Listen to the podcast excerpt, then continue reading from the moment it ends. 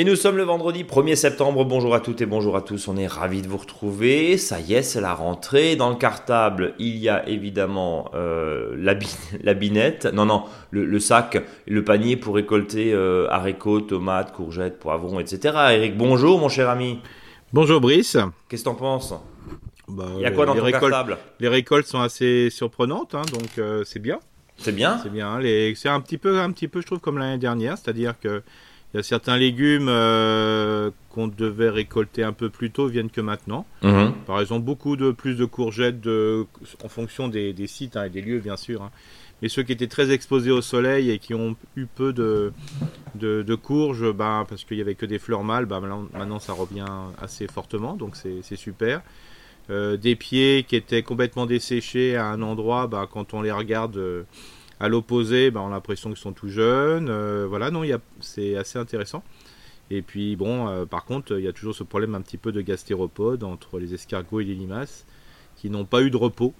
Euh, cette année, alors pour eux, s'en foutent parce qu'ils bouffent, mais nous. bah, on en mange un peu moins, quoi, du coup. On ouais, c'est ça. non, non, mais c'est vrai, hein, c'est vrai que des fois, la, la saison est. Une fois le, le, fin juin arrivé, en principe, bon, bah, on a beaucoup moins de gastéropodes parce que bon bah voilà, ils rentrent un petit peu en léthargie ce qui fait trop chaud. Mais là, comme il y a eu des coups de chaud, des coups de flotte, des coups de chaud, des coups de flotte, et puis euh, euh, c'est vrai que là, un petit peu sur l'histoire du paillage, euh, le gros souci, c'est franchement si on a beaucoup paillé et si pour justement lutter contre les, les, les, soucis suite à la canicule et la sécheresse, quand il y a eu cette grosse période d'humidité, voilà, début août et de fraîcheur, qui a fait que bon, bah là, ça donnait un petit coup de, vitalité aux gastéropodes, limaces hum. et, surtout escargots. bah là, bah, il manque des fois peut-être ce, plantation, ce semis de début d'août. qui, qui permettrait d'avoir des, légumes à l'automne. Donc là, j'avoue que pailler, c'était pas la, la meilleure des solutions là. La meilleure des solutions à ce moment-là, euh, parce que on est euh, un petit peu dans une situation où on devrait être complètement paillé euh, pour éviter justement le problème de sécheresse et canicule, mais il faisait tellement humide que c'est comme si on faisait un paillage de printemps très tôt et donc euh, avec des attaques euh, peut-être assez fortes de limaces et, d'escargots. Mais là-dessus, il faut aussi réfléchir. C'est ça qui est à la fois, c'est ça qui est à la fois excitant, extraordinaire, pas forcément au sens positif, mais c'est l'adaptation ultime. Je ouais. pense aux professionnels notamment. Euh, je parlais la vie de mes tomates il y a quelques semaines en disant bah moi je coupe pas, enfin je je, je, taille les entrecœurs, les premiers entrecœurs et je laisse du feuillage. Ouais, mais Brice, là pour le coup, cette année, tu t'es planté parce que beaucoup d'humidité par définition. Quand tu as les entrecœurs qui ont beaucoup poussé et quand tu as un temps humide, de les couper, c'est trop tard parce que tu fais une porte d'entrée supplémentaire et finalement, j'ai quand même quelques pieds qui ont un peu morflé, pardonnez-moi l'expression, euh, et qui sont un peu tapés du milieu sévère et qui sont euh, voilà donc donc et, et, on fait le parallèle avec euh, bah, on est dans notre belle Alsace que, que, dont on vous parle régulièrement, on fait un peu le parallèle avec ça, c'est-à-dire qu'aujourd'hui ceux qui n'ont pas effeuillé bah, on se rend compte qu'il y a beaucoup, enfin, il y, a, des gros foyers de maladies parce que justement c'était humide, mais en même temps, en même temps, si ça avait été euh, effeuillé et qu'on aurait eu 2022 euh, bah, euh, hein, en termes d'intensité solaire, ça aurait grillé. Donc c'est vraiment très compliqué faire ou ne pas faire et piloter. Et tu en parlais, voilà, toi tu es un pro du paillage, mais là c'était contre-productif. Mais en même temps, qui peut prévoir à trois semaines la météo? Personne. C'est ça, Personne. Déjà 15 jours c'est compliqué. Donc voilà, c'est. Oui, tout à fait. Il faut vraiment qu'on il faut vraiment essayer de réagir et tenter de réagir. Oui, de, bien réfléchir et moi qui va au, jardin une fois par semaine, hein, simplement, hein, je, fais tout pour que quand j'y vais, euh, je sois tranquille, parce que les arrosages après, euh, même pour tous, par exemple, je vois les pieds de mm. tomate, je les arrose tous les 10 jours, même sous serre, hein, là, en attendant, 8-10 jours. Euh, j'arrose bien une fois et puis après, bah, je laisse faire. là, ça montre bien que celui qui va mieux avoir des résultats, c'est celui qui va y aller tous les jours. Ouais. Parce que là, il peut avoir une surveillance euh, voilà, accrue. Euh. Alors, tous les jours, euh, le matin, le plus de bonheur possible. Comme ça, il y a une action forte sur les escargots et les limaces. Le soir, c'est plus la peine parce qu'ils sont couchés. donc, ça veut dire aussi que s'il y a arrosage, plutôt arrosage le matin. C'est ça. pour ceux qui ont des limaces et autres, hein, en sachant que des fois, c'est plus agréable le soir parce que ça permet au sol de bien s'imbiber. Mais là aussi, il y a une réflexion. Donc, dire est-ce que vous êtes pour ce, plutôt un arrosage du soir ou un arrosage du matin? Bah, Tout dépend de la situation. Est-ce qu'on est pour le paillage? Oui, automatiquement, mais une fois que les plantes sont bien en pousse, ça hmm. c'est clair. Ça c'est hyper important. Donc là, aujourd'hui, dans la petite logique, je me dis, euh, fini le paillage euh, pendant un temps, euh, maintenant pendant une certaine période, si je vois que l'été est bizarre, de dire bah voilà, je laisse le sol nu le temps des, semis, le temps que ça pousse bien, le temps même de la replantation. Alors ça c'est encore plus dire parce que souvent quand on replante un chou, une salade, bah là, là on, a, on est vraiment dans des plants qui sont hyper stressés, ce qui sortent de, de milieu entre le, la pépinière où on l'a acheté et le, et repiqué. Alors là, si on met dans le paillage où il y a des limaces, alors là, c'est la, c'est la fête pour les escargots et les limaces. Donc là, je dirais euh, bah, un sol nu. Alors ça, c'est, voilà. Et puis après, une fois que la plante est bien installée, on remet un peu de paillage tout doucement. Voilà. Alors bien sûr, dans les secteurs où il n'y a pas de limaces ou peu de limaces, ou qu'il y a une belle biodiversité, il n'y a pas de souci. J'ai un autre secteur. Euh, où j'ai pas de limaces, pourtant c'est hyper touffu parce qu'il y a une super belle biodiversité, il n'y a pas de souci. Mais dans les zones un peu, par exemple, euh, les, les, lotissements là, où les uns et les autres, on a tous des petits jardins, euh, enfin des petits, euh, petites propriétés parce que ça coûte un peu cher, où là et les uns et les autres, où il y a beaucoup de minéralisation et compagnie, là, bah, si vous payez, ça peut être un peu compliqué quoi. Bien, après cet édito jardin, euh, on vous fait vivre la vie de bureau, puisque le téléphone sonne juste à côté. Oui. Euh, mais c'est le direct, hein, le direct enregistré, hein, c'est quand même très fort ce concept. Euh, on va passer évidemment au sujet de la semaine. tu nous l'annonces juste, on va parler dans on va parler d'engrais vert. D'engrais vert, voilà. Et notamment, quelque chose qui nous monte au nez, c'est. C'est la moutarde. La moutarde blanche. Alors, on parle. La notion d'engrais vert, euh, ne soyez pas surpris si les gens le, euh, voient des différences. Quand ils lisent des articles professionnels et des, des articles amateurs, euh, les professionnels parlent rarement d'engrais vert, entre guillemets, ils parlent plutôt de couvert. De couvert ou d'améliorant du sol. D'améliorant du sol pour éviter le mot engrais. Voilà, la nouvelle sémantique euh, pour euh, coller, on va dire, à euh, la législation. On va dire ça comme ça. voilà. Oui, parce que c'est pour ça, c'est important, parce qu'il y a tellement d'articles maintenant professionnels qu'on peut lire à travers les réseaux sociaux, où il y a des, des fois des, des, apports qui sont faits par des maraîchers, des agriculteurs, que des fois on dit tiens, mais ils parlent plus d'engrais vert. bah non, c'est la même chose, hein. c'est-à-dire que le particulier parlera toujours d'engrais vert. C'est ça. Voilà, c'est plus simple mais le professionnel, enfin moi j'en parle toujours le mot engrais hein. c'est comme l'histoire des mauvaises herbes. Et oui, Adventis, voilà, voilà. d'accord. Des fois. Euh, euh, qu'est-ce que je disais? Oui, bah, euh, bah on, va commencer par le tempo. Hein, on, va commencer évidemment par le, par le tempo et puis on traitera bien sûr de vos, de, vos questions. mon cher Eric, le tempo au jardin, nous sommes en lune ascendante, donc on sème, on sème, on, on, on va semer, donc là on va semer le, les fameux épinards d'automne, la mâche, euh, alors euh, tout ce qui est roquette aussi, et puis euh, pour tout ce qui est zone un petit peu plus au sud, voilà, sud-sud-est, voire sud-ouest, hein, mais je dirais plutôt sud-sud-est, tout ce qui est oignon blanc, oignon rouge, les radis d'hiver, ça on peut encore en semer bien sûr, partout. Et puis pour d'autres secteurs bah, qui ne subissent pas le froid et sont toujours, on peut il y a des gens qui ont parlé encore de semer des haricots, hein. il n'y a, pas de souci, hein, mais il faut vraiment qu'on soit dans un secteur euh, où il n'y a pas de, fraîcheur euh, mmh. trop importante et que le sol se refroidit de trop. Et puis il y a un point aussi qui est important, que les légumes, c'est pas des fois qu'une histoire de chaleur euh, ou de fraîcheur du sol, c'est aussi par rapport à la, quantité de lumière hein, et la longueur des jours. Alors c'est vrai que s'il y a des, des légumes, ils préfèrent avoir des, des jours longs, euh, dès qu'on est en jour court, hein, c'est-à-dire qu'il y a plus de nuit que de jour, eh ben, ils ont du mal à, germer et à pousser après. Hein. Donc, euh, voilà, donc... voilà. Mais voilà, hein, euh, on, posait on m'a posé la question sur des semis de haricots. Bah, tout dépend le secteur. En Alsace, voilà, c'est un peu compliqué. parce qu'on va tomber sur des jours courts et en principe il va faire froid voilà, à partir de, fin octobre. mais voilà, après tout peut, tout, tout peut s'imaginer. Est-ce qu'on peut dire que au final, euh, on a, si on dresse et, on passera à vos questions dans un instant, mais euh, au final et en résumé, cette première grosse saison de jardinage, tu la qualifierais de comment 2023 Enfin, moi, je la trouverais un peu. Euh, alors, au niveau de tout ce qui va être fruit, bah, c'était pas trop mal. Voilà, moi, quand je parle de fruits, voilà, les prunes, cerises. Sauf des fois pour les petits fruits, quand la, les variétés ont donné soit pendant la grosse, la grosse moment de, sécheresse, où là bah, les fruits ont desséché, ou comme moi par exemple sur les murs, où mes murs euh, arrivent, euh, c'est tombé en pleine période de froid. Mhm. Alors, ils auraient eu une grosse quantité de murs, là je les ai pas eu parce que tout a éclaté, euh, parce qu'en plus les murs étaient, la peau était, était assez dure, ensuite pour réagir au coup de soleil. Et après, quand il a plu, ben, il a plu, ben, ça a tombé dessus, ça a éclaté, éclaté les drupéoles. Mhm. Donc euh, voilà.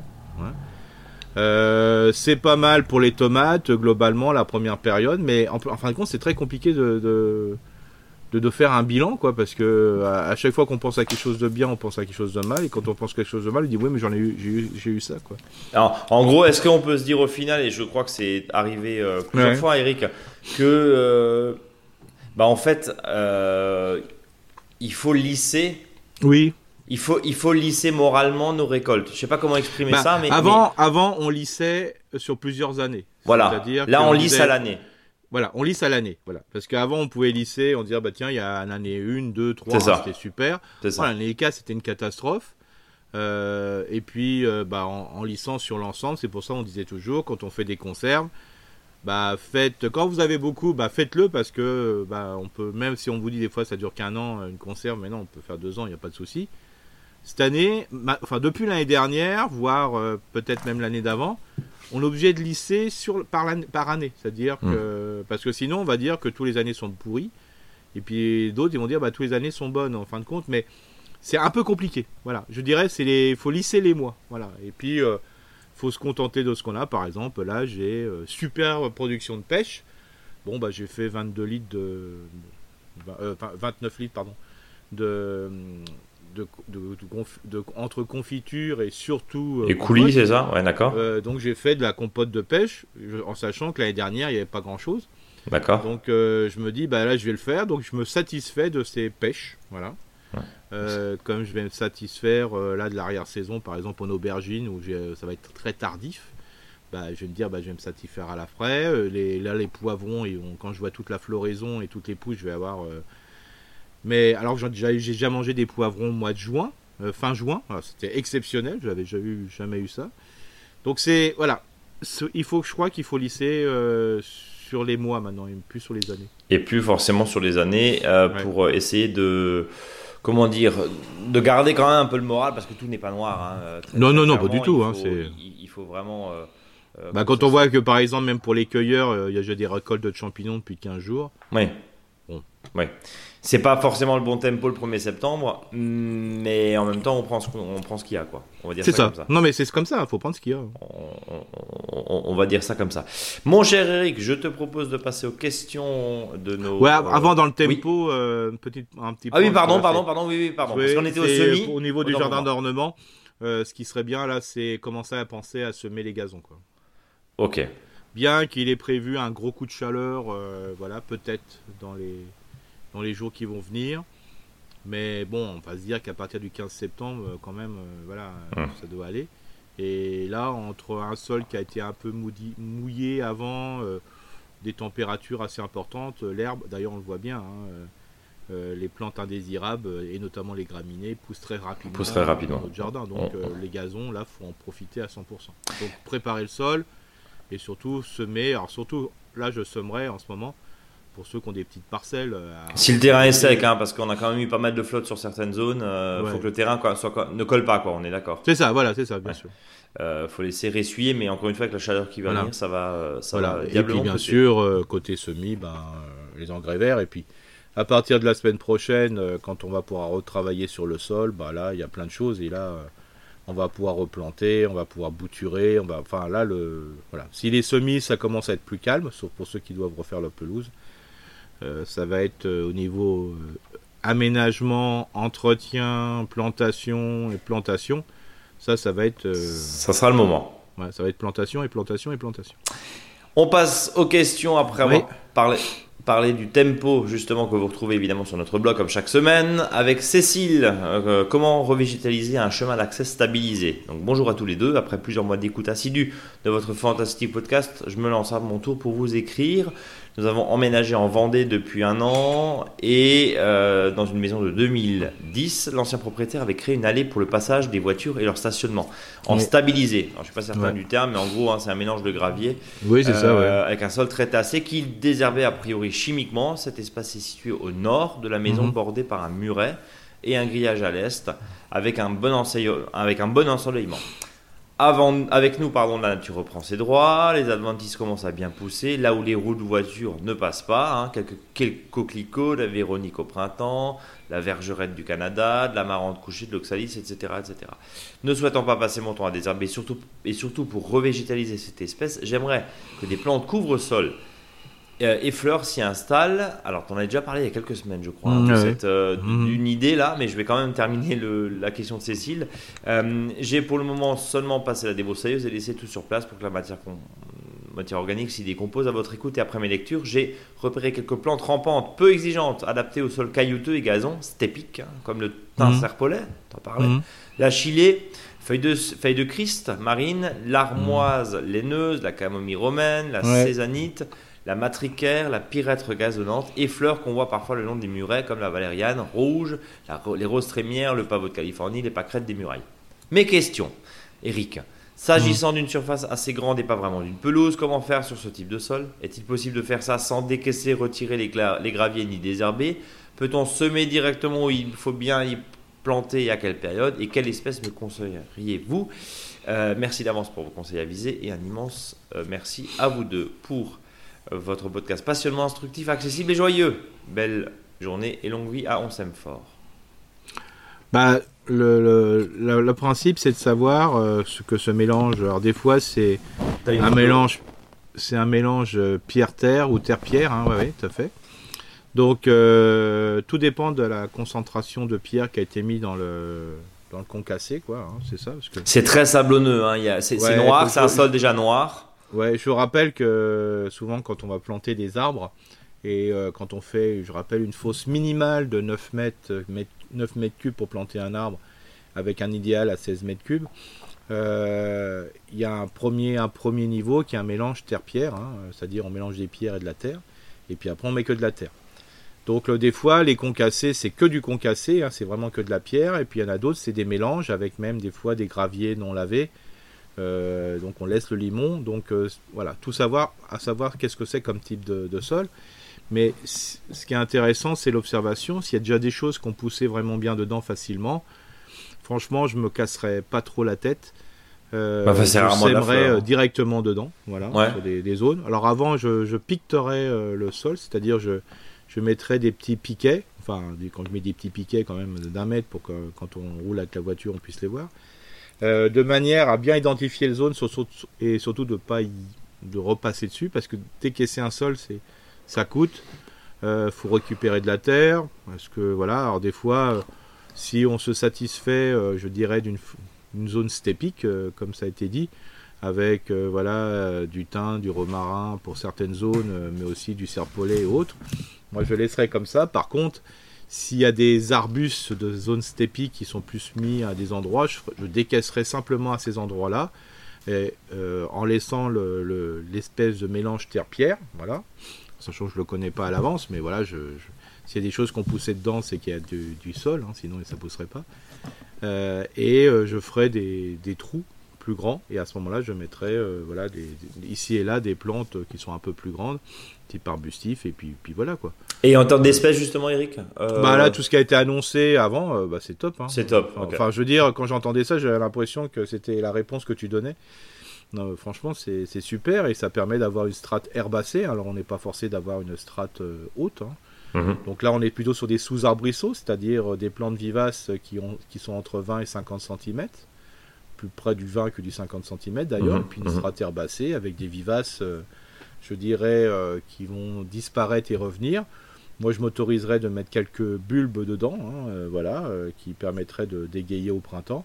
Et je ferai ce joli test. Hein, mais vu l'effort que ça donne à, décompacter, et à décaisser et à remettre de la terre, moi je, ferai déjà un semis euh, qui existe et puis de commander euh, voilà, quelques plantes de zone stépique. Euh, le passage de roue, Eric, tu le gères comment toi dans, ce que tu nous annonces là? Bah là, je dirais, si les, les, passages de roue, s'il y a possibilité de remettre un, des gabarits, je dirais, alvéolés pour. voilà, sauf s'il y a des. il y a des. Qu'on appelle ça des des manœuvres à faire. Alors ça c'est plus compliqué parce qu'il faut en mettre plus, mais sinon s'il n'y a qu'un passage de roue, euh, moi je, voilà, je mettrais des, des parterres alvéolés, c'est bien suffisant. Ou, mhm. ou peut-être de remettre un peu de concassé à l'endroit des roues pour, euh, pour remettre des, des, cailloux à l'endroit de, voilà, où il y a le passage des roues tout simplement. Hein. Parce qu'après c'est après, il faut savoir est-ce qu'il faut tout recasser pour tout refaire, voilà. Ou oui, puis après c'est aussi c'est aussi peut-être une question de coût, Eric. Euh, c'est ça, non mais c'est là parce que là, euh, moi, on est toujours à proposer. Alors, des fois, on dit, oh, ils sont bizarres vos aménagements. Ouais, mais nous, on est pour que ça coûte pas très cher, quoi. Oui, c'est ça. Euh, et des fois, on se on se casse bien la tête de tout refaire. Comme je vois certains qui refont leur gazon, alors qu'en fin de compte, si on fait rien, bah, de toute façon, le gazon, renlever un gazon pour remettre un gazon, comme le, sol est le même, bah on va revoir la même situation. Alors des fois, il faut mieux pas trop se casser la tête, on laisse faire. des fois, simplement en montant un petit peu plus haut euh, la tonte. Et là, dans ce cas du concassé, là, euh, franchement, euh, c'est sûr que ce qui va être plus difficile à gérer, c'est les zones, je dirais, qui sont concassées mais qu'on ne souhaite pas avoir un couvert végétal, parce qu'on ne faut pas utiliser de désherbant. Bien sûr. Alors des fois, euh, ce qui est possible de faire, c'est une fois que c'est bien concassé, de, de, passer de temps en temps la, la, tondeuse, hein, euh, voilà, en enlevant les voitures autour. Parce que des fois, il peut y avoir une petite pierre qui rentre dans le système. Alors là, on tombe haut. Euh, pour justement comme si on et puis on entretient on entretient un peu et puis basta franchement et puis après quand il y a la période qui est sèche bah, ça va sécher plus mm. que normal voilà, ne mettez pas de l'eau salée, euh, de l'eau javelisée dans ces endroits-là parce que ça va affecter le sol et les autres zones. Hein. Alors voilà, après, euh, c'est sûr que s'il y a des plantes pivotantes dedans, avec racines pivotantes, c'est plus compliqué, mais franchement, euh, moi je ressemerai dessus et je replanterai ici et là. et puis voilà, après, tout ce qui est serpolé et compagnie, si vous le faites, surtout plantation mois de septembre, octobre, pour qu'il y ait une belle installation racinaire qui se fasse. Parce que si on le fait au printemps, euh, même si c'est du thym, voilà, du serpolet et autres, euh, c'est un peu plus compliqué. C'est ce qu'on disait effectivement euh, le dernier coup. je te propose de passer à Stéphane qui nous dit bonjour Eric et bonjour Brice, le duo gagnant pour un jardin épatant. Nous vous suivons religieusement chaque semaine depuis la création de notre jardin, voilà deux ans, et nous remercions, nous en remercions profondément. En mars 2022, nous avons planté des boutures de saule, des vanniers, mmh. chaque 1, voilà, chaque 1m20 pardon, à la verticale dans l'optique de créer une, haie brise-vue entre la route et le mhm. potager. Certains individus ont maintenant des tiges qui montent jusqu'à 2 mètres. Je m'interroge sur la stratégie à adopter afin d'avoir l'effet brise-vue escompté. Serait-il judicieux de courber les branches, voire de les tresser entre elles d'un arbre à l'autre pour créer une sorte de haie? Tout en sachant que certains ont des rameaux qui partent au ras du sol et sont plutôt buissonnants alors que d'autres sont arborescents avec un tronc nu ou mhm. faudrait-il mieux les former en tétard? On en a déjà parlé il y a quelques mois. Mhm. Euh, la taille en tétard et planter entre chacun d'autres un autre arbuste type fruitier ou autre. Ou encore un panachage des deux méthodes. Pour info pratique, je fauche 4 à 5 fois par année des deux côtés de la haie et compte utiliser le bois de taille des sols comme BRF ou bois de chauffage. Pour terminer, le potager est au plus proche à environ 2 mètres des sols. Leurs racines vont-elles faire leur chemin jusqu'à ce que l'arrosage goutte à goutte, euh, jusqu'à pardon l'arrosage goutte à goutte de celui-ci ait créé des problèmes. Question hein, que nous posent mm. Jessica et Stéphane dans les Alpes suisses, en vous remerciant pour vos conseils précieux qui nous aident vraiment et nous font apprécier le jardinage. Bah, merci en tout cas à vous deux et euh, on voit effectivement cette haie de saule avec le goutte à goutte euh, à côté bah, du jardin et de, mm. de la route. Alors, le, ce qui est pour important, alors le, le sol tétard, c'est la bonne et la mauvaise idée, quoi. Euh, c'est que qui dit sol tétard doit dire en principe que l'hiver, euh, bah, ça fait pas, ça fasse pas de brise-vue. Mhm. Le brise-vue, euh, parce que le sol tétard, comme on l'indique, surtout si on a mis du vanier, c'est-à-dire c'est un sol qu'on va utiliser tous les ans, soit pour utiliser les tiges pour faire de la vannerie ou pour faire des liens, par exemple, hein, pour la vigne bah, tous les ans, euh, une fois que les, viticulteurs avait décidé de tailler la vigne, bah, ils les étaient euh, pour justement récupérer euh, ces branches. Donc ça veut dire que dans l'hiver, il n'y a pas de de brise-vue. Alors, à savoir, est-ce que c'est gênant l'hiver Est-ce qu'on est tout le temps dans, le jardin l'hiver et qu'on ne souhaite pas être vu? Voilà, ça, c'est la question à se poser. Mais l'idéal, moi, je trouve, ça serait de les tenir sur une tige et de les tétariser tous les ans. D'accord. Donc, de faire. Euh, de les monter jusqu'à 50 cm, 60 cm, voire euh, voilà, un petit mètre s'il le faut, mais pas plus. Hein. L'idéal, c'est hauteur de, la hanche, hein, entre la hanche et l'épaule.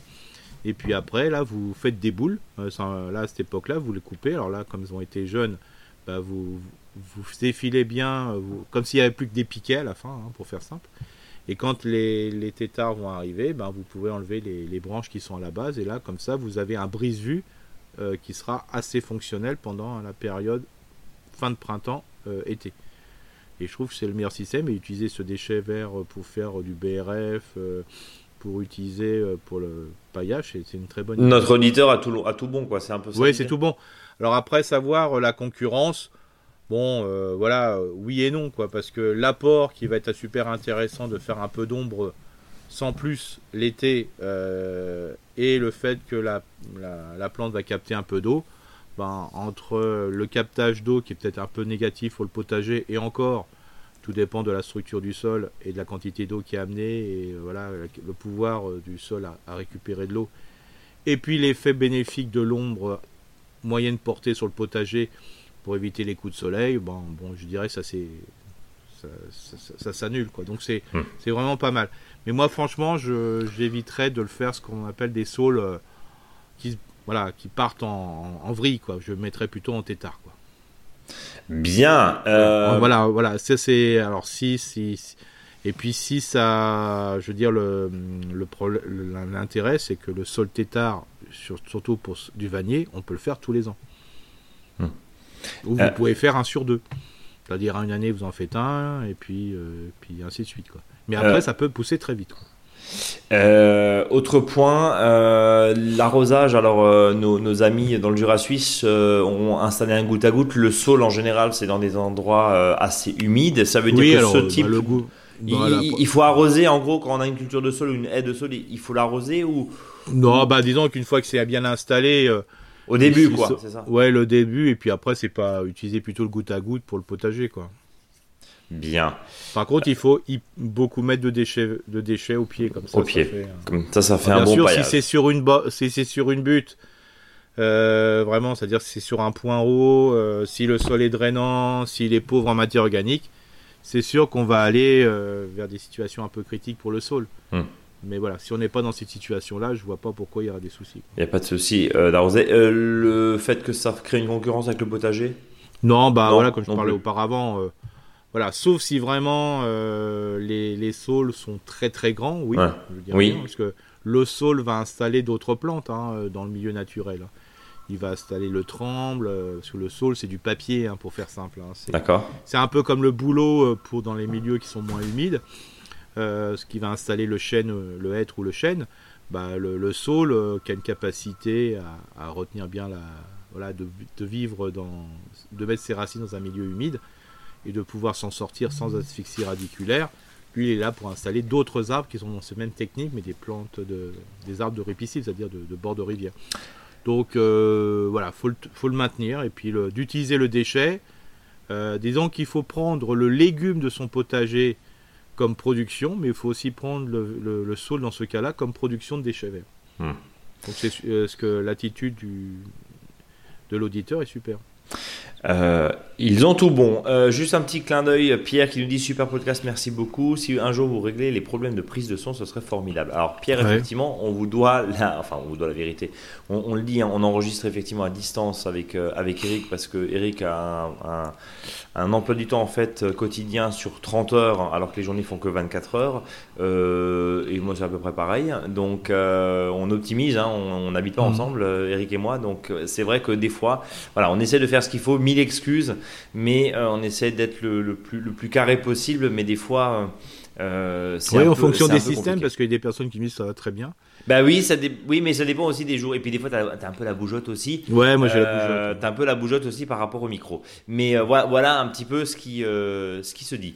on va rejoindre Valérie qui est en Californie. C'est pas pour la rime, ah. c'est notre fameuse Valérie avant que le volume. C'est notre, c'est notre, Valérie. Notre Valérie, Mademoiselle Valérie, euh, comme dirait l'autre. N'augmente avec la, rentrée de vos auditeurs. Euh, petit retour d'expérience et une question. D'abord la pommade. Un grand merci pour toutes vos idées de paillage, de récup, de matériaux et de recyclage de l'eau. Ça a transformé ma vie et mon jardin. La terre était quasiment morte et initialement sèche. En plus, ça a diminué mes déchets verts et de, des charges hein, d'au moins 60% moins de matériaux achetés en jardinerie. Ici, ça coûte un peu la peau des fesses, c'est appréciable.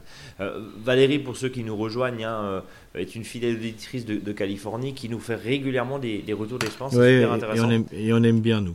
Et on aime bien, effectivement. Pour vous donner une idée, 5 dollars pour 250 grammes de fraises conventionnelles, 4 dollars le chou-fleur, 1,50€ le, le poireau, 1,50€ le poireau. Oui, ça se vend à l'unité le poireau. Voilà, donc ça c'est ça c'est pour les prix là-bas. En parlant de récup, j'utilise les branches de mon lilas des Indes pour faire des tuteurs. Mhm. Il fait de grandes branches tous les printemps. Je les coupe à la taille d'hiver. Je garde les plus grosses branches et suffisamment droites. Je les recoupe à la longueur désirée. Les tuteurs sont hauts et solides. Ils pourrissent très lentement une fois dans le sol. Et puis c'est parfait pour les roses trémières. Je peux aussi en faire des structures pour les melons et les butternuts et des tipis. Ainsi, j'ai pu planter des haricots rames pour la première fois, des tronfis au violetto et des scarlettes emperor. Merveilleux. c'est super ça, ouais. Les haricots rames, c'est beau, plein de butineurs. Ça pousse en hauteur, donc parfait pour les petits espaces. Ça produit beaucoup, c'est délicieux. Mais bon sens. Et quel bon sens. Pourtant, et pourquoi je me suis fait suer à faire pousser des haricots verts toutes ces années voilà. Question, Eric.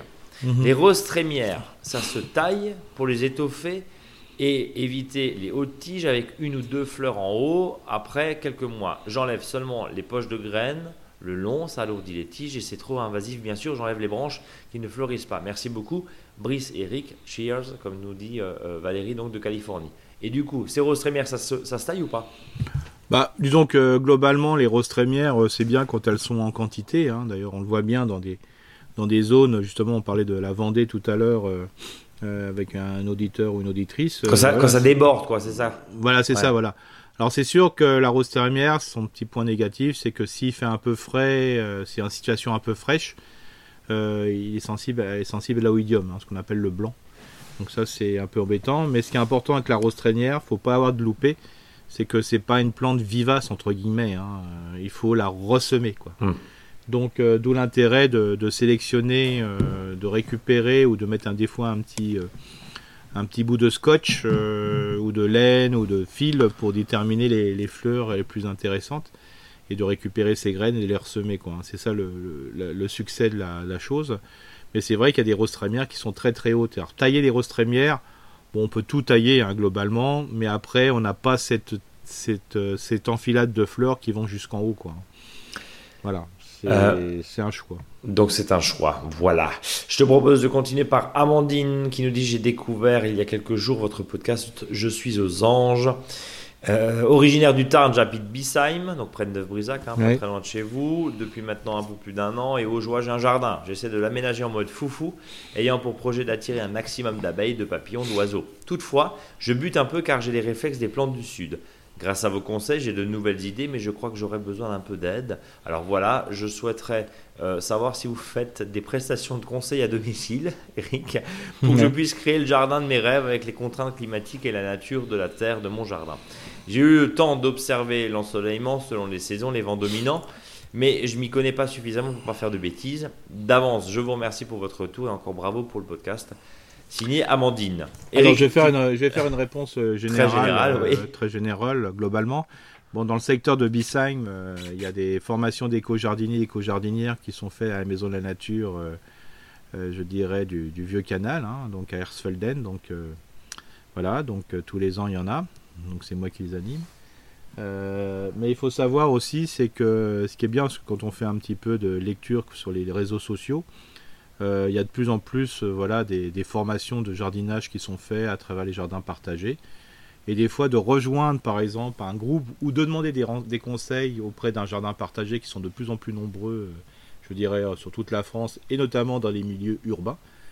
ça permet quand même de, voilà, de trouver des, des solutions assez intéressantes euh, on peut questionner les gens, peut-être même peut-être participer au jardin partagé. Combien de, personnes qui sont dans les jardins partagés que par nous j'anime ont aussi un jardin chez eux. Hein. C'est pas parce que on va dans un jardin partagé, c'est pas parce qu'on n'a pas de jardin, c'est parce que aussi on aime bien travailler ensemble et faire des partages et des échanges de connaissances. C'est ça aussi l'intérêt. Bien. Donc renseignez-vous auprès de vous. Il y, a, plein de stages, hein, évidemment. Des fois, des, lycées agricoles, euh, horticoles organisent aussi des choses. Donc, euh, Eric ne peut malheureusement pas se rendre chez chacun de nos auditeurs parce que sinon, il lui faut 15 vies euh, pour faire la tournée. Euh, et, puis après, de façon très générale aussi, il y a beaucoup. Alors bon, il y y a ce podcast qui est une des sources d'information. si, si vous l'appréciez, on vous en remercie mais vous pouvez euh, tout à fait. Il y, a, le blog, il y a plein d'autres, les revues. Hein, tu parlais euh, mmh. régulièrement. Euh, tu as ton petit coup de cœur pour les quatre saisons du jardinage.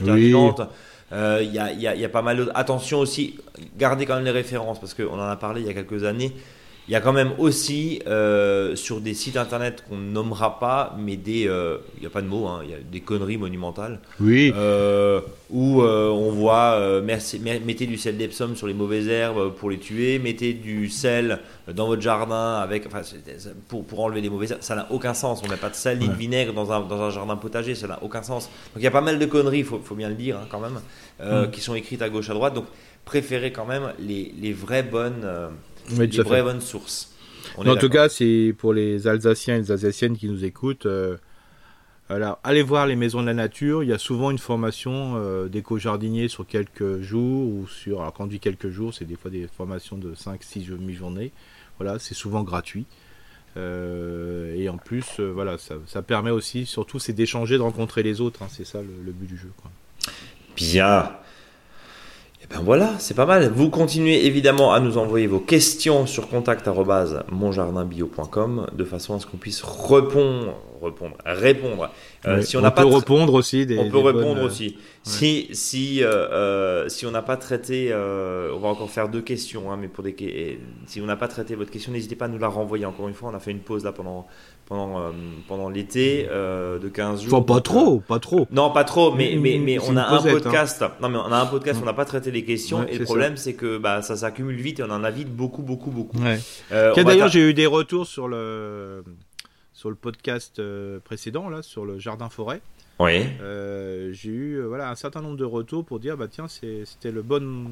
Voilà, pour dire qu'il y a un public qui, voilà, qui aime bien ce type d'article et surtout de, positionnement par rapport à qu'est-ce qu'on va faire dans notre jardin. Ça change. Euh, ça change un petit peu, donc euh, voilà, sur le jardin forêt, euh, on est, on, est d'accord. je vais terminer par Antoine qui nous dit bonjour à tous les deux. J'ai profité pardon de, de plusieurs longs trajets pour écouter bon nombre de podcasts et sillonner, sillonner votre blog. On a du mal ce matin. Hein. Euh, je ne suis donc pas un fidèle de longue date, mais je suis complètement conquis par la richesse et la qualité des informations. Merci et bravo à vous. Bien, merci Antoine. Je viens d'acquérir un terrain de 2000 m2 en restant en bordure de forêt et orienté nord-est. Euh, il est néanmoins très ensoleillé en été car au sommet d'une colline, il se trouve à Hier, proche de Toulon. J'y ai mmh. planté quelques agrumes et un avocatier l'an dernier qui s'y plaisent mmh. très bien. Je souhaite y implanter un verger d'une trentaine d'arbres fruitiers. Mon plan consiste à effectuer de gros trous cet automne en emplacement, aux emplacements sélectionnés par les arbres afin de les remplir de bois mort, de déchets de tonte et de compost, les fameuses lasagnes. Les arbres euh, seront plantés l'automne prochain. En complément de mmh. ça, je compte semer un engrais vert cet hiver. Mon sol est plutôt acide mais tassé car j'ai dû repasser et faire passer des pelles pour reprendre certaines restantes. Jusque-là, avez-vous des remarques ou des suggestions? Euh, bah, le fait de faire de la lasagne dans le trou de plantation. Ah bah ouais, c'est sûr, oh, c'est super. Hein, voilà. Mais alors, pas ça, quand... on est d'accord, si on, si on, ah oui, j'allais m'opposer à ça euh, jusqu'à temps que tu me dises que la plantation se fera en automne 2024. Voilà, donc on est d'accord que N plus 1, oui, immédiat, non. Non, voilà. C'est-à-dire que même si les gens font des trous là pour une plantation au printemps, surtout pas. Oui. Euh, là, il faut, faut prendre le temps au temps. Voilà. Mais par contre, euh, là, c'est sûr que l'auditeur va gagner du temps, même s'il plante un an après. Bien. Euh, parce que le sol va être renforcé. Le trou, euh, bah, déjà de creuser son trou, si je peux me permettre, au mois de septembre pour une plantation en novembre, c'est déjà super. Mais alors, le creuser un an avant et de, pouvoir le renforcer en d'autres choses, c'est vraiment super. Alors, ah, simplement un petit bémol, attention de ne pas mettre des déchets grossiers, trop grossiers. parce que c'est pas sûr qu'ils se qui se décompose euh, bien mmh, bien, mmh. Euh, parce que voilà, tout dépend des, situations. Surtout si c'est sur une colline, des fois l'eau est peut-être, euh, voilà, le sol est peut-être filtrant. donc ça manque un peu d'eau. Donc voilà, plutôt du, déchet grossier ou du broyat ou du déchiquetat. Hein, comme dit, le broyat, ça peut être un truc déchiqueté, hein, c'est mais pas trop gros. Voilà, c'est ce que je pourrais simplement mettre. mais sinon, c'est la bonne idée. Hein. Même pour des petits fruits, des fois, il faut mieux attendre un an, préparer le sol, et, euh, pour, euh, et après, on gagne des fois des. En une année d'attente, on gagne peut-être 4-5 ans, voire même euh, la vie de l'arbre. Quoi. On est. on, non, mais c'est super. Merci donc, Antoine. Donc, donc, voilà, Antoine, en tout cas, ah, bon. Par la suite, je suis un peu perdu quant à l'achat des arbres. Pour une distance de 4-5 mètres entre eux, j'ai cru comprendre que des arbres en gobelet seraient une bonne option. Alors, le gobelet, c'est plutôt la forme. Hein. Alors, après, voilà. Là, plutôt, si c'est 4-5 mètres, on est plutôt sur du, du demi-bastiche, quoi. D'accord. Pas du haut tige, parce que le haut tige, c'est plutôt 10 mètres. Hein. Ouais. 10 mètres, plutôt 10 mètres. Alors tout dépend si le sol est poussant ou pas. Euh, mais là, on est plutôt sur euh, de la quenouille. Hein, S'il si, va voir un pépiniériste, il saura ce que c'est. C'est-à-dire un arbre qui soit plutôt, euh, qui est un peu plus faible que la demi-tige, pour faire simple. Voilà, c'est une bonne situation. Hum. je reprends le, la question. Euh, mais est-ce une généralité applicable ou dois-je faire du cas par cas en fonction des variétés? Et est-ce que acheter des sillons euh, pour les tailler moi-même pour ce projet est trop ambitieux? Je me qualifierais d'amateur investi. Ou, voilà, deuxième solution, est-il préférable d'acheter des arbres déjà en forme? Alors, euh, oui et non. C'est-à-dire que plus on va aller. de toute façon, c'est un verger, ce qu'on appelle de plein vent. C'est-à-dire que euh, s'il y a euh, une, enfin, des piquets, euh, ça sera momentané le temps que l'arbre se racine. Plus l'arbre est jeune, plus l'arbre, je dirais, a des tendances de, aura une grande chance de survie après parce qu'il va pouvoir développer son système racinaire au fur et à mesure. Alors que des fois, quand on achète un arbre qui est déjà bien formé et compagnie, ben on va on va couper un peu le système racinaire par rapport à ce qui est lui-même, enfin par rapport à son développement. Mhm. Moi, je dirais qu'il peut le former lui-même. Hein. La forme, la forme gobelet, par exemple, c'est pas compliqué. Hein. On est tête, pour faire simple, hein, le, le, sion. à savoir si d'en trouver, c'est pas simple. Euh, de trouver euh, des sions qui permettent après de, de, les faire, parce qu'il faut quand même un porte-greffe euh, fort. Et souvent, ce qu'on vend dans les pépiniéries, c'est des porte-greffes faibles en sion. Voilà. Donc à voir. Voilà. Euh, parce que des fois il y a une grosse différence de prix, mais souvent ben, le, gobelet, de toute façon on parlera de la taille de formation du gobelet, donc euh, d'ici d'ici peut-être un ou deux mois, donc euh, voilà, comme il va planter dans un mois, dans, dans, un an, il n'y a pas de souci. Et puis ne pas oublier qu'il y a des cours de taille. Et les cours de taille, alors les tailles ça peut être des tailles de formation, ça peut être des tailles de fructification ou de rajeunissement, mais il existe aussi des tailles de des cours de taille de formation. je ne sais pas si dans son secteur il y en a, mais en tout cas, je sais que ça existe en, France. Hein, donc, euh, nous, on donnera des, idées pour la formation des arbres. Hein, et on donnera les bons porte-greffes et compagnie. Mais c'est bien de, que Antoine s'intéresse un an avant. Euh, c'est Antoine hein C'est Antoine. Ouais, un an avant à, sa plantation du verger. Comme ça, il peut euh, anticiper plein de choses. Et surtout, ce que je conseille toujours, si on a le temps, c'est d'aller faire un tour autour, de, de, voir les gens, les propriétaires, pour dire bah tiens, cet arbre-là vient pousser euh, qu'est-ce que c'est comme variété? Bon, l'espèce, c'est facile à reconnaître. La variété, des fois, c'est un peu plus compliqué. Et comme ça, ça permet de, voir quel type de porte-greffe, parce que ça aussi c'est important, c'est quelles sont les racines qui sont favorables dans ce type de sol.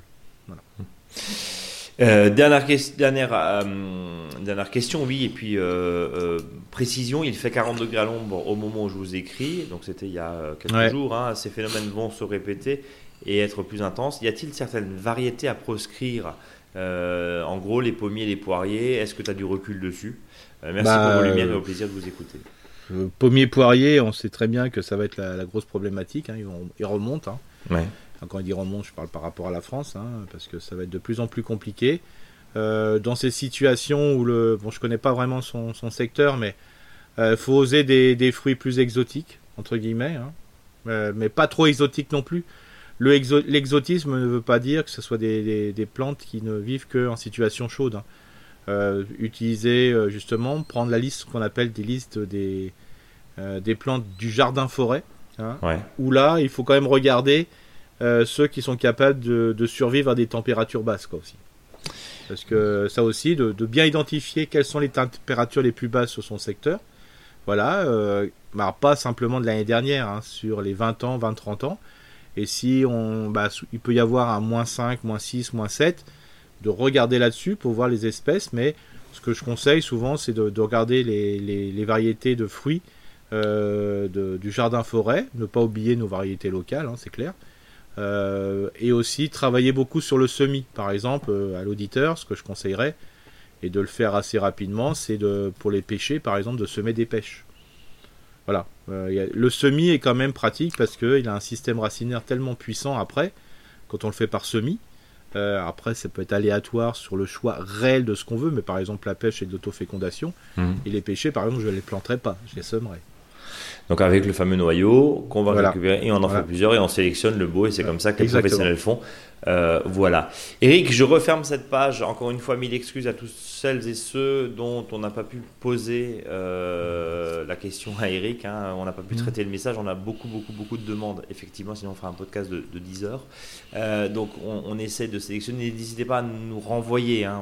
On, fait vraiment, vraiment au mieux pour traiter tous. Mais c'est vrai que là, avec les 15 jours d'été et la, et, la, petite pause, bah forcément, ça se bouchonne. Eric, je te propose de passer euh, au dossier de la semaine qui est consacré au semis d'engrais verts, puisque c'est la période, les engrais verts d'automne. Mhm. Mais tu nous proposes un zoom sur la moutarde blanche. Oui, la moutarde blanche. Pourquoi la moutarde blanche Alors, il faut à la faveur de tes... Bah, disons que la moutarde, il euh, faut savoir qu'à une période, on disait oui, ou planter de la moutarde, mais attention, comme c'est une crucifère, donc euh, je rappelle la nouvelle nom, nom maintenant c'est brassicacée, de la mhm. famille, le gros problème, c'est que ça favorise euh, bah, la mise en place de maladies, notamment les nématodes, qui vont affecter vos choux, vos radis et compagnie. Aujourd'hui, mais, aujourd'hui, il faut savoir qu'il y a des nouvelles sélections grâce aux professionnels. Hein, euh, voilà, c'est pour ça que j'ai un moment, je ferai un petit point sur l'agriculture. les, les nouvelles variétés de moutarde blanche sont souvent nématicides. Hein. Les nématodes, je vous rappelle, c'est, ça ressemble à des petits vers. Hein. attention, pour les puristes, c'est pas des vers. Mais simplement pour donner l'image, ce sont des petits vers qui euh, s'enroulent autour des racines, s'en nourrissent et puis diminuent la, vigueur jusqu'à faire crever la plante. Donc euh, voilà, ça c'est super intéressant. Donc la moutarde blanche revient, en sachant que dans l'agriculture, euh, qu'elle soit traditionnelle, enfin conventionnelle ou alternative, il y a toujours, je dirais, la moutarde a toujours un fort succès, hein. surtout dans l'agriculture conventionnelle. Euh, son intérêt, c'est que ça va fleurir assez rapidement. Ça lève très rapidement, c'est une brassicacée. Hein, dans les 6-8 jours, ça lève. Voilà, euh, ça va fleurir assez rapidement. C'est un système pivotant, c'est super. Euh, c'est une végétation qui est dense. ça, prend, ça prélève les nitrates dans le sol. Dans le nitrate, c'est l'azote. Hein. Donc, alors bien sûr, c'est encore plus intéressant pour le professionnel parce que s'il a mis comme les sols sont des fois euh, il y a beaucoup plus de nitrate que chez le particulier, bah, ça permet de les piéger, c'est-à-dire que ça évite que quand les pluies d'automne vont arriver d'hiver, de lessiver le sol et que ces nitrates partent avec l'eau et va par exemple dans certains secteurs affecter la nappe phréatique. Euh, c'est vraiment des piégeants, mais pour le particulier c'est la même chose, hein. ça permet aux nutriments de rester dans le végétal entre guillemets et que la plante quand elle va se décomposer, parce que c'est une plante annuelle, elle va libérer de nouveau ses nutriments à disposition du sol. Donc c'est vraiment une plante qui est assez intéressante. Et puis pourquoi pas, ça sert aussi, euh, voilà, c'est une moutarde. Euh, comme le nom l'indique, on peut le manger aussi. Hein. Donc ça, à la fois vous pouvez jouer euh, là-dessus, c'est que votre semis de moutarde blanche, bien sûr pas le professionnel qui va mettre 4 hectares, hein, mais le particulier qui va semer un peu de moutarde blanche, c'est aussi voilà une culture. Hein. Euh, de, production de choses assez piquantes qu'on peut manger. qu'on peut manger.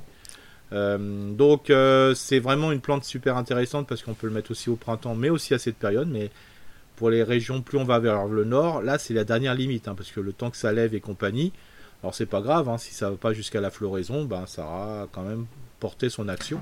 Mm, mm, oui, non, pardon, vas-y, vas-y, je voulais compléter. Donc tout simplement, là on peut le mettre partout, hein, globalement. Alors c'est vrai qu'on peut le mélanger avec d'autres engrais verts, hein, faciles et autres, mais la moutarde elle est tellement euh, copieuse euh, et généreuse qu'elle est généreuse pour elle-même, euh, mais pas généreuse pour les autres. Hein. il y a même une influence qu'on appelle allélopathique, c'est-à-dire qu'elle empêche les autres de pousser. Euh, donc, ce qui est bien pour euh, gérer les adventices, on en parlait euh, tout à l'heure. J'ai deux questions très précises. on sème maintenant, ça risque de fleurir avant les gelées. S'il n'y a pas de gelée, qu'est-ce qui se passe? Bah, ça va continuer de pousser. Alors, le seul risque, alors pour le professionnel, c'est un peu embêtant, mais nous, pour le particulier, c'est que si on laisse jusqu'à la floraison et au-delà, bah, ça risque de se ressemer. D'accord. Voilà, voilà. Donc on aura de la moutarde qui va, se, qui va arriver un peu partout, mais sinon, euh, si, euh, si vous voulez pas que ça se ressème, il faut la, couper, euh, la cisailler, et donc ça va faire une, espèce de matelas sur le, sol, donc comme un paillage, pour, faire simple, et ça va se décomposer, et c'est pour ça qu'on appelle ça un compostage en surface. C'est un paillage qui se décompose, quoi, et donc ça va améliorer la qualité du sol. Les racines vont rester dans le sol, donc elles vont garder ce pouvoir, hein, je dirais, structurant du sol. Euh, et en se décomposant grâce à l'action des vers de terre, ça va euh, donner un sol qui va être plus décomposé. Et globalement, l'idée, c'est de faire ça. Euh, donc maintenant, c'est de faucher quand en novembre? Voilà. voilà. alors si par exemple vous avez un jardin où il est compliqué de récupérer des déchets verts pour le pailler, parce que c'est mhm. facile toujours de dire qu'il faut pailler pendant l'hiver. alors déjà, un, si on n'a pas de paille ni de foin, parce que pour moi, ça c'est deux déchets qu'on ne doit pas forcément utiliser parce qu'on ne l'a pas forcément à proximité et ils sont aussi, euh, je dirais, euh, peut-être euh, affectés, par le foin, mais par des pesticides. On n'a pas forcément des feuilles, voilà, c'est mmh. pas si simple que ça. Donc si vous n'avez pas tout ça, vous avez quand même quelque chose qui est encore plus efficace, c'est quand même ce fameux engrais vert. Et la moutarde peut, l'être. Alors après on va me dire, oui, mais l'engrais vert, faut l'acheter. Ok. la paille aussi. Oui, sauf si on est producteur, effectivement. Voilà, ça. Et, et, le foin, il y a. Alors, c'est génial parce que maintenant, euh, tout le monde se dit euh, il faut pailler au foin. Le foin reste un, anim, un, animal. le, foin reste un aliment pour les animaux. Voilà, alors cette année, c'est vrai que ça a été assez généreux voilà. en foin. Ouais. Euh, c'est pas le cas tout le temps, quoi. Mais par contre, euh, quand il a fait sec, là, c'était peut-être un peu compliqué. C'est-à-dire qu'il y en a qui ont déjà tapé sur leur foin. Hein. C'est ça. Donc, c'est. Aujourd'hui, c'est. Voilà si on pouvait laisser des fois le foin à l'animal, sauf bien sûr si on en a, hein, il n'y a pas de souci. Hein. Acheter du foin, c'est voilà, c'est, enfin je trouve ça un peu, ça coûte cher, je trouve globalement. Euh, sauf bien sûr, il y en a qui disent ouais mais je l'ai pas cher. Oui, c'est pas grave. On on peut pas généraliser quoi. Utilisons le déchet que l'on a et si on n'a pas le déchet, euh, mettez euh, cette fameuse crucifère en sachant que quand on va mettre un engrais vert, ça va aussi favoriser, je dirais, les pollinisateurs. Donc ça veut dire que ça va favoriser, euh, bah, ça va renforcer les pollinisateurs avant l'hiver. Donc voilà, ça peut. Donc il y a tout bon. C'est tout bon, franchement. Euh, mise en œuvre, Eric, comment Donc là, attention. Alors, ce qui est important, c'est que quand on pense qu'il faut en mettre 2 grammes au mètre carré, c'est rien.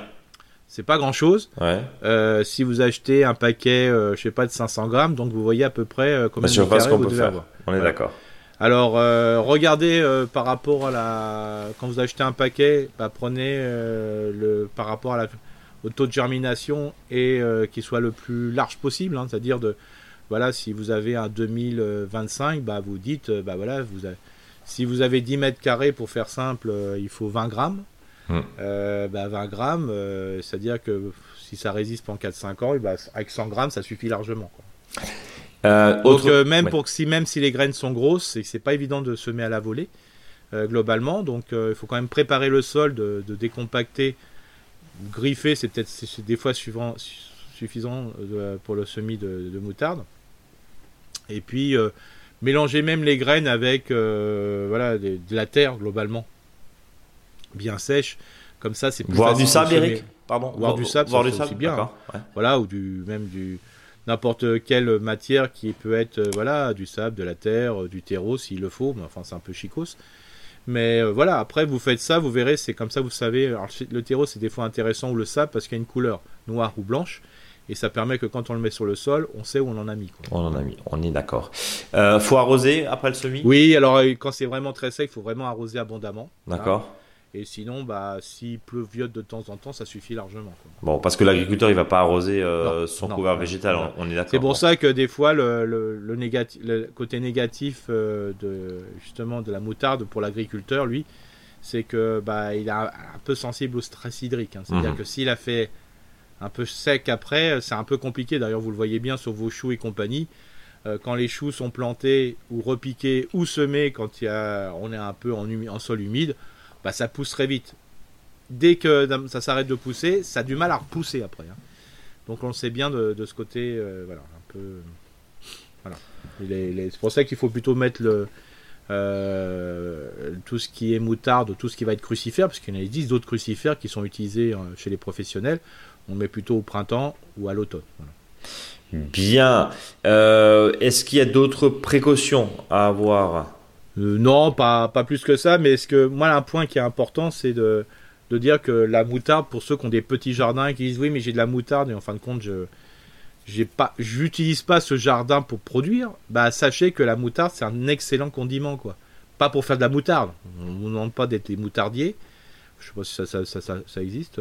Mais euh, par contre, euh, ça se mange, toutes les tiges fines se mangent. D'ailleurs, quand, quand, vous avez des choux que vous avez c'est tout l'hiver et qui ils commencent à fleurir au printemps, vous pouvez manger ces pousses aussi. Bah là, c'est la même chose pour la moutarde. Donc c'est en, condiment en jeune pousse, quoi. C'est un, un peu l'idée. pour la salade, pour la, pour ceux qui aiment bien la pizza, la roquette, bah si vous n'avez pas de la roquette, mettez de la moutarde. Bien. Euh, mon cher Eric, je te propose de clôturer ce dossier, de passer au faux dicton et tout doucement de clôturer. Oui, alors un, faux, dicton qui est vraiment euh, voilà euh, la praline. Moi je le trouve très drôle. Mais c'est voilà simple et efficace, propre. Simple, voilà. Quand la moutarde nez du jardinier, c'est qu'il est petit. Eh ben oui, forcément. Tiens, au fait, bah, je, rebondis. La moutarde, c'est haut comme plante ou pas d'ailleurs? Ah oui, oui, ça peut aller jusqu'à 80 cm. Hein. Ah oui, quand même. Oui, donc on, comprend et on imagine la masse. ça, me fait toujours rire quand il y a des gens qui m'appellent et qui me disent euh, Eric, j'ai semé de la moutarde, mais c'est plus de la moutarde que j'ai, c'est bientôt des bananiers, parce que c'est toujours l'expression. Ouais. Bananier, je sais pas pourquoi. Mais euh, oui, ça peut être très haut quand l'hiver, euh, bah, des fois, et même les tiges pourraient être ils peuvent être euh, très grosses quoi. Et c'est vrai que des fois que le particulier, alors c'est pas le cas du professionnel parce que les outils nécessaires, mais le particulier quand il y a la moutarde qui passe tout l'hiver par exemple, après c'est des, grosses tiges quoi. Et quand il va le cisailler, il a l'impression de cisailler du bois quoi. Ouais. Et c'est pas grave ça, c'est pas un problème. On a, euh, on, a comme ça des, mélanges. Alors il y a, aussi des mélanges hein, spéciaux pour euh, pour l'automne, mais euh, on, a noté en tout cas ta préférence pour la moutarde blanche. Eric, euh, le temps pour moi de dire à nos, à nos auditeurs, pardon, nombreuses euh, auditeurs et auditrices, euh, de nous rejoindre sur le blog, de pouvoir écouter évidemment tous les podcasts, euh, tout ce qu'on a fait là depuis 3-4 euh, ans. On est à, je crois, à 600 000 écoutes hein, voilà, depuis, depuis le début de cette aventure. de nous envoyer les questions que nous traiterons dans l'ordre d'arrivée et au mieux sur contact.monjardinbio.com, la tous les vendredis, n'hésitez pas. Et puis nous on se donne rendez-vous le vendredi prochain. Eric, le mot de la fin. Alors c'est un mot plutôt sur une réflexion de la semaine, c'est que j'ai fait un petit point parce que je suis formateur au CNFPT, hein, qui est l'organisme de formation pour la, fonction publique, pour faire simple. Euh, et c'est vrai qu'aujourd'hui, euh, de plus en plus de, bah, de municipalités, de communes euh, se lancent dans une, voilà, sur du sol vivant, sur de la production. Euh, si vous, auditeurs, auditrices, euh, vous êtes euh, voilà, agent de collectivité ou vous êtes élu, allez en formation. Quoi. Hmm. je veux dire, c'est gratuit pour vous, hein, c'est aucun souci. Bon, pour les élus, des fois, il y a, on demande une petite, la CNFPT demande une petite contribution si on participe à des formations d'agents. Mais franchement, euh, allez-y parce que ça, ça sert aussi bien à votre quotidien professionnel, mais aussi bien à votre quotidien privé. Quoi. Bien, donc voilà le, petit message à ceux qui nous écoutent, parce qu'on a, on a beaucoup d'élus aussi qui, nous écoutent. Euh, je précise, hein, c'est un centre de formation totalement public, donc il n'y a pas, enfin, il n'y a, pas de publicité parce que tu, tu les cites régulièrement, hein. mais euh, parce que Eric, On, va, on, va, juste rappeler effectivement, Eric est consultant conseiller en jardinage naturel auprès des collectivités locales, formateur, enfin il y a plusieurs casquettes, et par définition, euh, voilà, le, CNFPT ne nous rémunère pas hein, pour le non, fait non, que non, leur pas parle, du tout, pas du tout. C'est juste que c'est intéressant parce qu'on a, on a souvent des retours d'élus de, communes, de grandes et de petites communes en nous disant ah ouais, j'avais pas pensé à ça. C'est vrai que et, des fois, bah, quand euh, tu as des nouvelles municipalités qui, se mettent en place, euh, la personne en charge de ça n'a pas forcément tous les outils et toutes les infos. Et modestement, bah, visiblement, notre podcast est aussi une des sources d'information euh, des élus qui restent aussi des citoyens, on va le dire, et surtout dans Complètement, les et puis là, qu'on salue largement. Là, par exemple, à partir du mois de novembre, bah, j'ai commencé les cycles de formation de taille fruitière pour les, les, vergers communaux, les vergers plantés le long de la rue. Voilà. Voilà, c'est et je crois que ça c'est important parce que euh, voilà, ça participe aussi euh, euh, à l'habitant à l'habitante parce que bah, souvent ces vergers sont voilà les gens bah, ils peuvent chercher des fruits c'est super intéressant. Donc pensez à ça parce que sans formation j'y crois pas en ce moment hein. on est l'oral c'est bien nous écouter c'est bien mais la pratique c'est aussi super bien quoi. Ah, rien ne vaut la pratique. Eric mille merci. comme chaque oui on va raccrocher. non non pas du tout mille merci. À la semaine prochaine. Salut. Salut salut